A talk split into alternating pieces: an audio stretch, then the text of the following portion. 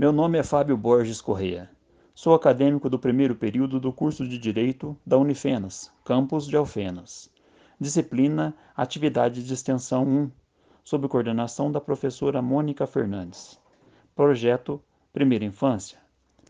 A pandemia do Covid-19 trouxe graves consequências para os estudantes brasileiros, sobretudo para as crianças da primeira infância, de 5 a 10 anos, que não puderam mais frequentar as aulas.